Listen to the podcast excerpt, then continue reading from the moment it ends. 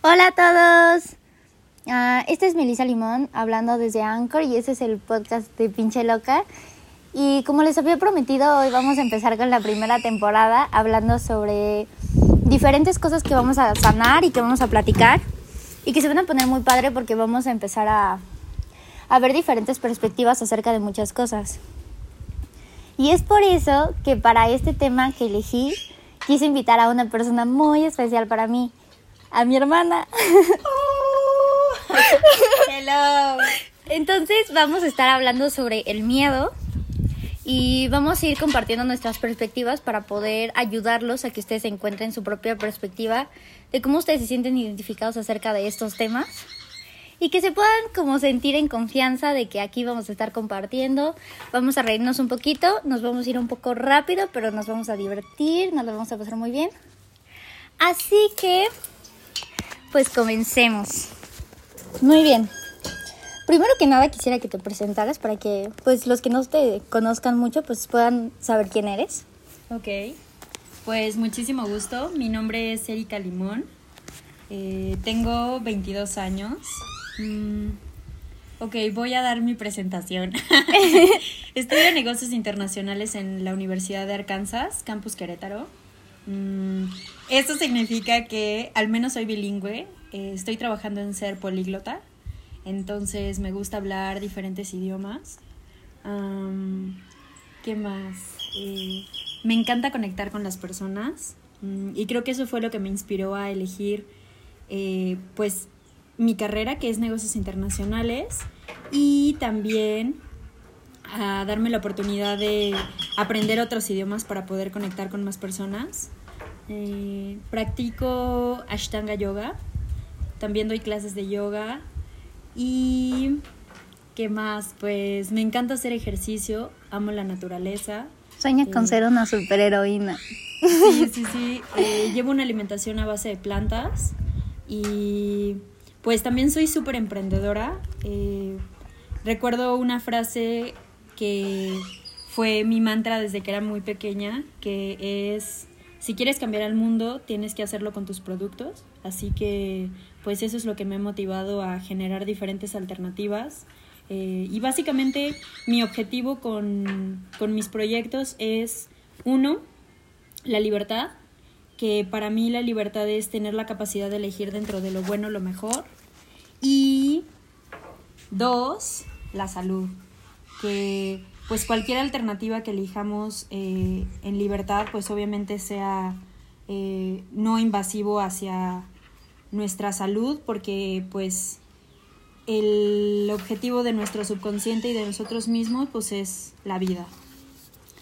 Entonces, pues me da mucho gusto aquí platicar con ustedes. Eh, me encanta, como ya les, les comenté, conectar con las personas y también compartir. Amo también a la Nenorra Mels, así que me da gusto estar aquí en su, en su proyecto y pues nada, darle. Ok, muy bien.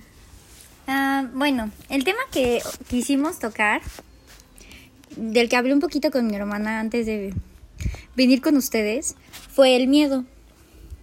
Hicimos ciertas preguntas para poder estructurar mejor lo que nosotros queríamos compartirles. Entonces, bueno, vamos a empezar con, pues, ¿por qué sentimos miedo, no?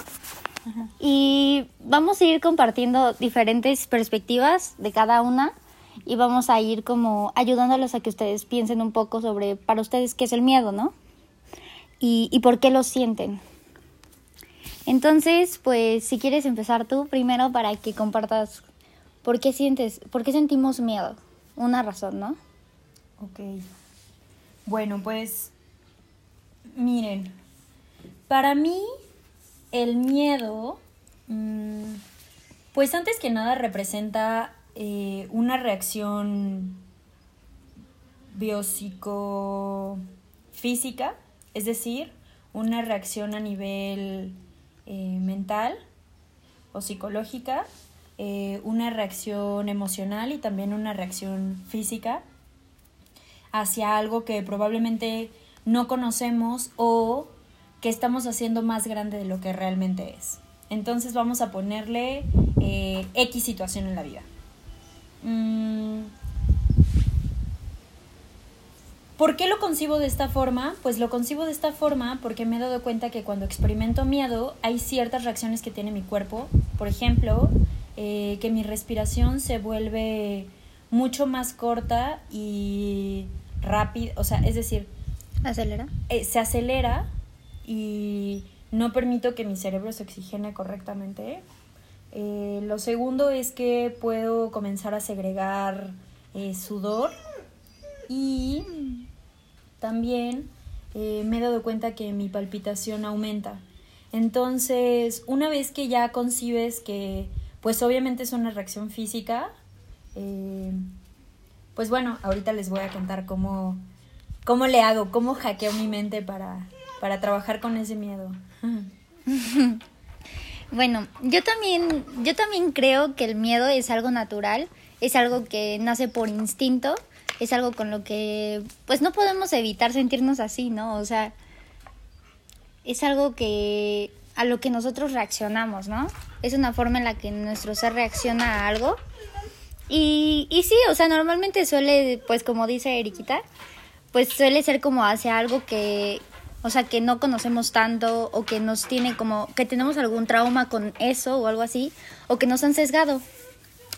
Y bueno, otra cosa que puse que la razón por la cual yo siento que también sentimos miedo mm, es por la cultura porque vivimos como en una sociedad en donde nos hacen tenerle miedo al fracaso, nos hacen tenerle miedo a, a no cumplir con los estereotipos que nos dicen. Y creo que es algo que Eriquita había comentado también cuando hablamos sobre, sobre qué era el miedo para ella, que una de las cosas que para ella es el miedo es como prejuicios, ¿no? Claro. Eh, básicamente lo que yo le decía a Melissa es que concibo el miedo también, pues bueno, como la reacción física que ya les comenté, Después eh, viene esta pregunta, porque dices, ok, imagínate que ya eres consciente de que estás experimentando este tipo de dolor, de, de reacción, ¿no? Entonces ya estás sudando, ya estás respirando aceleradamente, ya tu corazón palpita rápido y entonces viene como un momento de observación y dices, bueno, ¿qué es lo que está haciendo que actúe así? Y normalmente lo que nos hace actuar de esta forma es una idea preconcebida que tenemos de cómo debe de ser la realidad. Y pues obviamente cuando te enfrentas hacia una realidad que no se parece a eso que según tú debería de parecerse, pues es cuando entras en shock y dices, ¿qué onda? ¿Qué está sucediendo? Entonces, pues justamente estos escenarios que nos generamos es a lo que yo le llamo prejuicios. Eh, entonces creo que, pues efectivamente nuestra sociedad, la cultura, nuestra familia nos, nos hacen tener una idea preconcebida de cómo debe de ser una vida ideal, una vida saludable, una vida feliz y etcétera. Entonces, cuando te empiezas a dar cuenta de que tu vida no luce así y que dices, ¿qué onda? ¿Por qué no estoy teniendo el cuento de hadas? Por ejemplo, yo, ¿por qué no tengo un Tesla? ¿Por qué no eh, pasé todas mis materias con A? ¿Por qué me está costando trabajo? ¿Por qué, si se supone que soy una persona muy atlética, me está costando adquirir cierta técnica, etcétera? Pues dices, ¿qué, qué está pasando, no? O sea, ya no soy suficiente o qué. Sí. ¿Qué pasó? ¿Qué? Sí, y creo que es, es, un, es un tema muy padre porque siento que a través de, del miedo empiezan a salir muchas otras cosas, ¿no? Como por ejemplo esto de la inseguridad, ¿no? De decir, no soy suficiente, ¿no? Y esa vergüenza como de, ay, no, o sea, si la gente sabe cómo soy en realidad, que no soy como una princesa o no estoy en un cuento de hadas, que no soy todo eso que tal vez se supone que debo ser, pues nos, nos como que nos asustamos y nos reprimimos de diferentes formas, ¿no? O a veces explotamos en algunas formas, ¿no? Cuando tenemos miedo también lo solemos como atacar, ¿no? O sea, es algo que una vez Eriquita me contó, que cuando estamos como teniendo miedo, pues es una reacción, entonces entramos como en nuestros instintos y es como en modo supervivencia, ¿no? Y hay tres formas de reaccionar a eso. Es o te paralizas, o huyes, o peleas. Entonces, pues hay diferentes formas en las que uno reacciona a diferentes miedos, pero a veces también el miedo se puede volver como enojo o ira o mucha explosividad, el no poder controlar tus emociones. También es como una forma en la que tú te estás protegiendo de algo que tal vez te está asustando, ¿no? Y, y bueno, pues a ver, ¿qué otra cosa? Habías dicho que, que el miedo también es comparación. Claro. Eh, creo que ah, ahora que he estado haciendo más memoria acerca de las cosas que más miedo me han dado en la vida, definitivamente esas cosas que me tienen pues de verdad paralizada y muy asustada son gracias a que comparé el escenario en donde yo me encontraba contra un escenario ideal y, y de estereotipo. Entonces, obviamente cuando observas eso dices, híjole, o sea, las probabilidades de éxito que tengo son súper poquitas, o sea, una en un millón, ¿no? Y entonces ahí obviamente comienzas a darte muchísimo más miedo, porque entras en una parálisis de, ¿qué onda? O sea, si en el escenario real fue difícil, bueno, en el escenario ideal fue difícil, y yo que no tengo el escenario ideal, pues me va a llevar la jodida, ¿no? Sí, claro. Entonces, bueno, lo que le platicaba a Melissa es que hay una regla eh, de un autor, ahorita se los voy a mencionar, mm, Tim Ferris, que justamente eh, trabaja con los miedos y lo que te propone hacer es lo siguiente, o sea, lo primero es, ¿cuántas de esas veces que te has, imaginario un es, eh, que te has imaginado un escenario fatalista, eso ha sucedido? Entonces, cuando yo hice el análisis de, a ver, ¿cuántas veces realmente me ha pasado esa cosa horrible que yo temía que me pasara? Y dije, bueno, no voy a poner que el 0%, pero vamos a poner un 2%. de las, del 100% de las veces que pienso algo horrible, el 2% sucede. El 98% no. Entonces, si el 98% de las veces que yo tengo un pensamiento fatalista y miedo no sucede, eso quiere decir que sigue siendo un riesgo mínimo que puedo correr. Porque aparte las variables que pueden existir son muchísimas. Y entonces Tim Ferris lo que nos propone aquí es lo primero.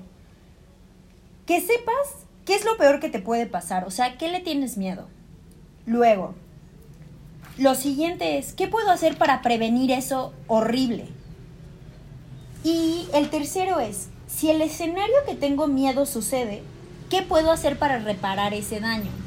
Entonces vamos a hacer un ejercicio. Si quieres plantear una situación, Melissa. Mm, mira, por ejemplo, ahorita que mencionaste eso me gustó mucho porque yo también he leído un libro que justo es como sobre empoderamiento femenino y habla justo sobre cómo a veces las mujeres recibimos una educación sobre como tienes que ir a lo seguro, en donde nos tenemos un miedo incluso más grande que a veces los hombres por el miedo a que no lo vamos a lograr porque dicen como no, o sea, tan solo físicamente dicen, no, es que el hombre es más fuerte que la mujer, está más apto para diferentes cosas. O por ejemplo, el que a lo largo de la historia ciertos hombres han sido más exitosos que ciertas mujeres.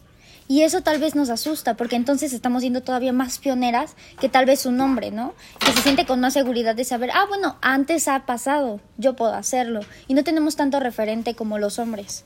Entonces, al final, pues siempre está como ese miedo como más fuerte entre las mujeres.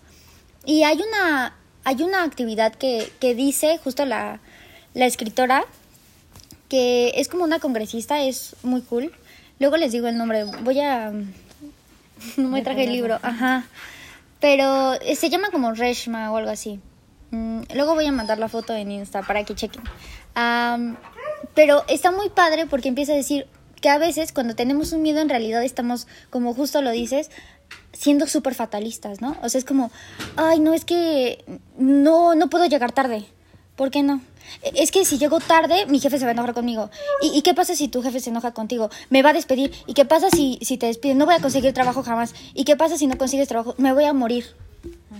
Entonces, al final, o sea, llegas a ese punto en el que dices como, no manches, o sea, es un miedo de, llegar 5 o 10 minutos tarde, pero que te da un montón de miedo porque estás imaginándote muchísimas cosas más que se van ahí un montón de la realidad, ¿no? Entonces como que está muy padre porque también como que cuando empiezas, por ejemplo, a, a como justo dices, analizar como ese, pues cuántas veces de las, de las veces en las que tengo miedo sucede verdaderamente lo que temo, pues también te ayuda a darte cuenta como, ¿y si pasa eso? O sea, en realidad es un miedo como que estoy yo, que va a pasar por llegar tarde o es algo que me estoy inventando, o sea, que por llegar tarde me voy a morir. Cuando en realidad no es así. Y, y, también siento que tiene mucho que ver con los prejuicios, con justo eso, y con la comparación. Siento que vivimos en un mundo en donde nos comparamos mucho con las demás personas y por eso nos aterra no ser tan buenos como alguien más, ¿no? Pero al final, pues cada quien tiene su proceso. Y una de las cosas en las que yo también quise como decir, ¿por qué sentimos miedo? Es por ese cambio. Porque el miedo implica que va a pasar algo que no sabes qué es y es algo desconocido, ¿no? Y muchas veces pues nos puede asustar y es como que dices, no, ya no quiero. Y es nuestra zona de confort también, ¿no? El miedo tiene mucho que ver con nuestra zona de confort. Pero está muy padre porque también el cambio puede ser algo bueno. Porque en realidad tal vez te despiden, imagínense que llegas tarde y tu jefe se enoja y te despide, pero qué tal que porque te despiden logras iniciar tu propio negocio y comienzas a ser independiente, ¿no? Financieramente y puede ser algo bueno. Entonces al final también yo creo que cuando hablamos de cambio, significa que hay una situación que es un cambio, pero también siento que es la misma vida que te lleva a ser algo diferente de lo que eres, ¿no? Y al final el cambio siempre es, pues, para ir explorando quién eres, ir como sintiéndote de diferentes formas. Entonces creo que al final el miedo no siempre es malo.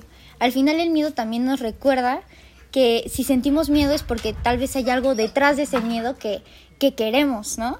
y, que por eso nos asusta, nos asusta no poder conseguirlo o perderlo o cualquier cosa, pero significa que hay algo que queremos, ¿no?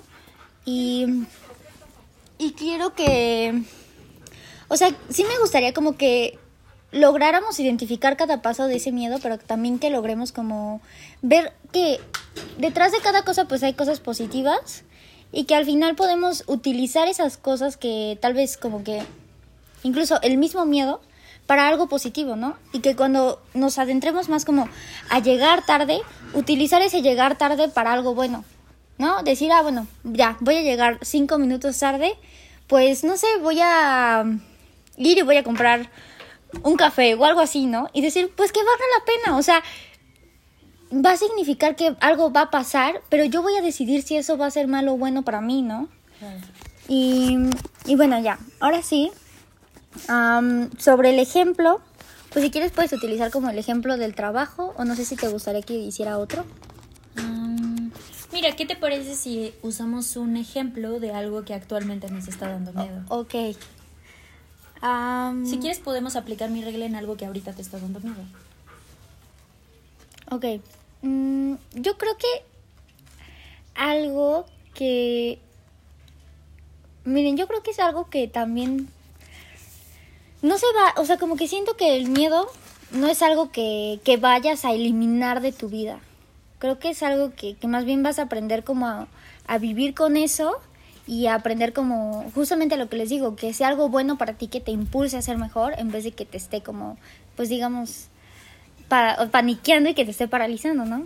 Pero, por ejemplo, algo que a veces siento que por la sociedad y tal vez incluso por mí me da mucho miedo es a, a demostrar como completamente quién soy, ¿no? Porque a veces como que a veces la gente se confunde o no lo entiende o no le gusta. Y, y eso a veces como que antes me preocupaba mucho. Y poco a poco he ido trabajando con ese miedo, pero siempre están esas inseguridades. Y, y creo que fue algo que en el primer capítulo tuve la oportunidad de compartir un poco pero siento que siempre va a haber ese como ese miedito cuando conoces a alguien más o, incluso cuando alguien te gusta que dices como ay no es que qué tal que hago algo y la riego no Ok, entonces mira si aquí vamos a qué es lo peor que puede pasar qué es lo que temes lo que temes es que vayan a malinterpretarlo que lo vayan a tomar tal vez personal, que me rechacen. que te rechacen. Exacto entonces ya lo encontramos. Ahora número dos ¿Qué puedo hacer para prevenir que este miedo se haga realidad? Pues, o sea, mira, lo que, lo que yo he trabajado con mi miedo es aprender que me da miedo que me rechacen porque me da miedo que si me rechazan yo me rechace a mí también. Entonces creo que la forma en la que yo he llegado a trabajar con mi miedo es como decir como bueno, ¿cómo voy a prevenir que alguien me rechace? Pues yo no rechazándome. O sea, si yo me siento contenta con lo que estoy haciendo, si la otra persona no está contenta, yo sí, entonces no voy a sentir ese rechazo porque yo voy a estar aceptándome. Pero una forma de prevenir ese rechazo también podría ser como pues conociendo también a la persona, ¿no? A veces no todas las personas se adaptan tan cañón a ti. Hay personas que, no sé, se adaptan mejor cuando cuando hablas como de cosas como de escuela, ¿no? O sobre proyectos que son trabajadoras. Y hay otras personas que tal vez les gusta más como expresar o escuchar a la gente. Y hay personas que les gusta salir de fiesta. Y también es ir como conociendo y relacionándote de una forma en la que ellos también se sientan contentos. Exacto. Entonces aquí podríamos poner, ¿qué puedo hacer para prevenir que este miedo se haga realidad? pondríamos comunicación, ¿no? Claro. Comunicarte con esa persona para evitar que suceda. Y luego, si el escenario que tengo miedo sucede, ¿qué puedo hacer para reparar el daño y a quién puedo acudir por ayuda? Ok, imagínate que conoces a... Ok, vamos a hacer más, más comprometedor este asunto. Imagínate que quien tienes miedo que te rechace es un niño que te gusta. Ok. Y lo acabas de conocer obviamente, pues tú le quieres compartir de ti, o sea, quieres que te conozca y todo, pero obvio no quieres que te rechace, estás buscando tener un canal de comunicación, pero bueno, imagina que el chavo, pues sí, se saca de onda y como que ya. Sí, dice como, oh, ¿qué? Hay unos vidrios. sí, horrible, ¿no? Te dice, ay, estás hablando sola. Decía así de que, se saca de onda. Sí, dice como, eres muy intensa, cálmate. O que, o que te dice, ¿sabes que tengo novia? Ah, sí. bueno, si eso sucediera, um, ¿qué puedes hacer para reparar el daño? Pues también es como... Next. o sea, es como... ¡ah! También es como, pues está bien, güey, suerte con tu novia, duren. Ah, pero por ejemplo, si, Si, la persona reaccionara así, pues también depende como de qué tanta conexión tenga con la persona. Porque si es alguien que apenas conozco, pues digo, pues chale, o sea, ni me conoce y ya se está, o sea, como limitando a, a poder tener una relación conmigo. Mm, o sea, no, digamos, no necesariamente como de pareja, sino pues conocerme como persona Mm, y tal vez como que lo que yo haría sería como, bueno, o sea, está bien. Si sientes que lo que te estoy diciendo te confunde o es demasiado para ti o así, entonces, ¿de qué quieres hablar? O sea, la forma en la que yo tal vez no sería como reparar el daño, pero también como decir como, bueno, o sea, no te gusta esto, pero entonces, ¿qué es? O sea, que si quieres, ¿no? Preguntarle a la otra persona para para entender de dónde viene ese rechazo. Porque tal vez en realidad no me está rechazando a mí, sino una parte de él que le duele, ¿no? Claro, entonces sería comunicación. Sí, exacto. Ok, súper. Pues bueno, ya les enseñamos una regla eh, que les puede ayudar para, pues, identificar sus miedos, encontrar eh, una, diferentes alternativas para prevenir que eso suceda y también tener un plan de acción si esto sucediera. Claro. Y bueno, a ver, déjame checar qué otra cosa habíamos dicho. Bueno, habíamos hablado un poquito sobre una pregunta que yo quise meter a pues a al capítulo y fue la pregunta es ¿soy mi miedo? Y bueno, tú habías tenido una opinión, me gustaría que la pudieras externar con los demás. Ok. Pues soy mi miedo. Les voy a platicar algo que me pasó cuando era pequeña. Y recuerdo que fui con una psicóloga. Y le dije, ¿sabes qué? O sea, es que siento que ya estoy bien loca, güey. O sea, aparte todos me dicen que neta sí estoy muy loca, ¿no? Y pues no sé qué hacer y así. Y me dijo, bueno, ¿qué cosa te da miedo? Y le dije, no, pues es que ni siquiera sé qué me da miedo, o sea, me dan miedo un buen de cosas, ¿no? Y me dijo, bueno, mira, te voy a dejar una tarea. Escribe todas las cosas que crees que te dan miedo, o sea, que podrían ser eso que te, que te está haciendo sentir mal. Sí, claro.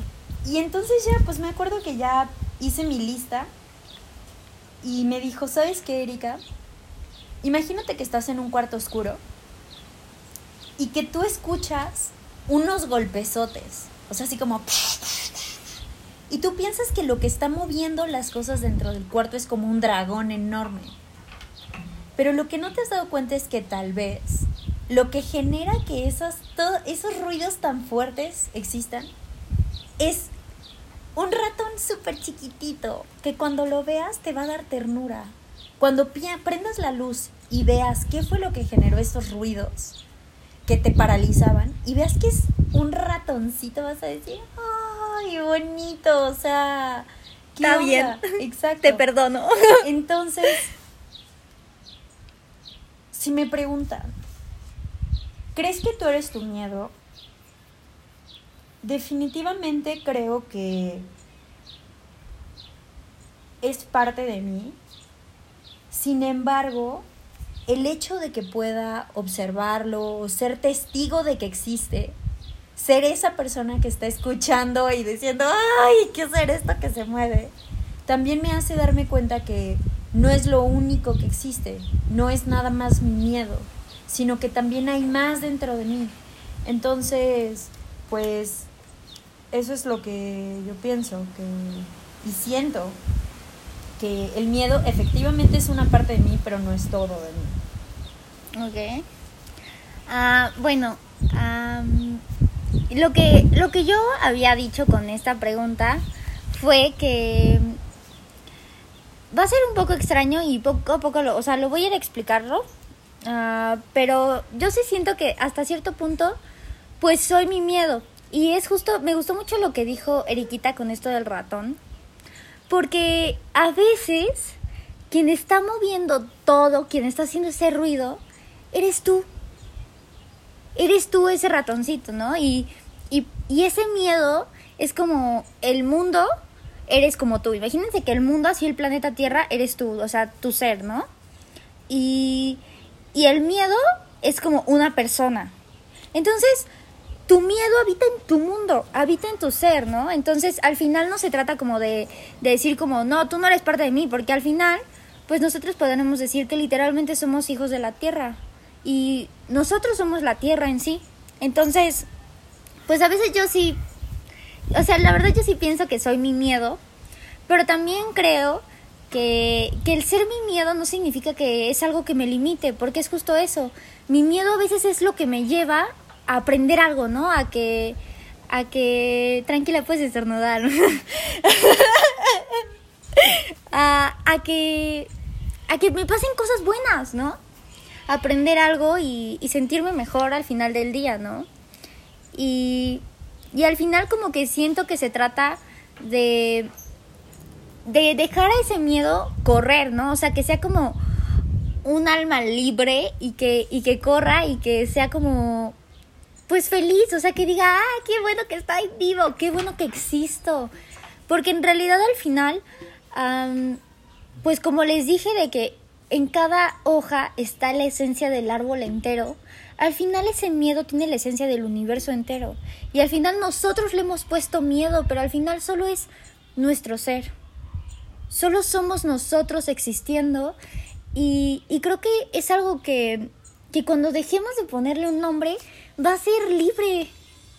Va a ser libre, que en realidad siempre estamos encasillándolo y metiéndolo en una jaula y metiéndolo en una casa y diciéndole, tú no vas a salir de aquí, tú vas a estar y eres esto. Y lo queremos vestir y lo queremos maquillar y queremos hacerle todo eso a ese miedo que nos hicieron a nosotros en la sociedad, ¿no? De decir, tú eres esto, tú eres aquello, tú eres otro. Y por eso identificamos así también nuestros sentimientos y nuestros pensamientos y todo lo clasificamos tanto, porque nos hemos clasificado a nosotros, porque al final esas son partes de nosotros. No es eres inteligente o no es eres una persona que o tienes miedo o eres una persona que eres como muy organizada. Eres tú. Simplemente eres lo que eres, pero siempre nos estamos clasificando porque pensamos que hay cosas que nos pueden gustar y que no nos pueden gustar de nosotros, cuando en realidad si no te gusta una cosa, no, no te puede gustar quién eres, porque no es como que, que, ah, no me gusta mi dedo, ah, ya, no soy mi dedo, o sea, sigue siendo tu dedo, sigue siendo tú. Entonces, creo que como que yo, a mí sí me gusta decir que soy mi miedo, porque, porque no pienso que mi miedo sea algo pequeño.